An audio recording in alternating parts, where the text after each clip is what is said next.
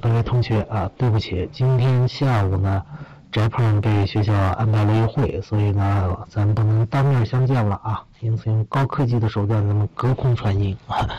呃，第二组的同学呢，给我提供了一首词，是纳兰容若的《剪字木兰花》，原词是这样的：相逢不语，一朵芙蓉着秋雨，小燕红潮。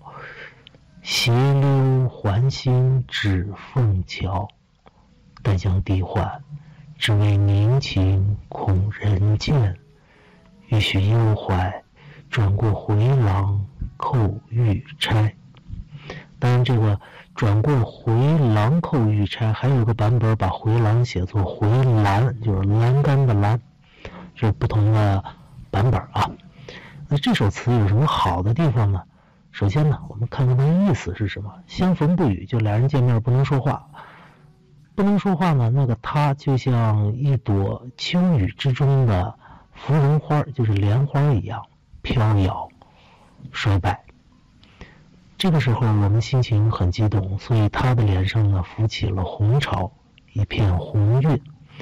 他斜溜着的环心，就是这个。妇古代妇女这头上的这个发髻啊，她的发髻上那只凤钗在微微的颤动。此时我想要低声的呼唤她，但是却怕别人听见，因此只能和她深情凝视。忽然，欲许幽怀，当我想要下定决心，终于想和她说一些自己爱恋之情的时候，她却转过了回就是回廊啊。呃，摸着自己的玉钗走开了，就整首词就是这么一个意思。那这首词最好的地方，通过我们刚才的翻译，我们发现啊，首先纳兰容若这个作者在整个词里面没有出现啊，这很有意思，全都说的是那个他的表现，通过他的各种呃行动、神态以及外貌的这些描写来体现我们之间的爱情，这是第一。第二呢，整首词里边。到底说了些什么呢？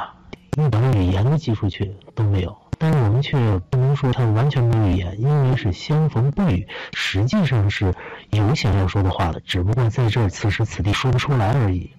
这就是这首词最奇妙的两个地方。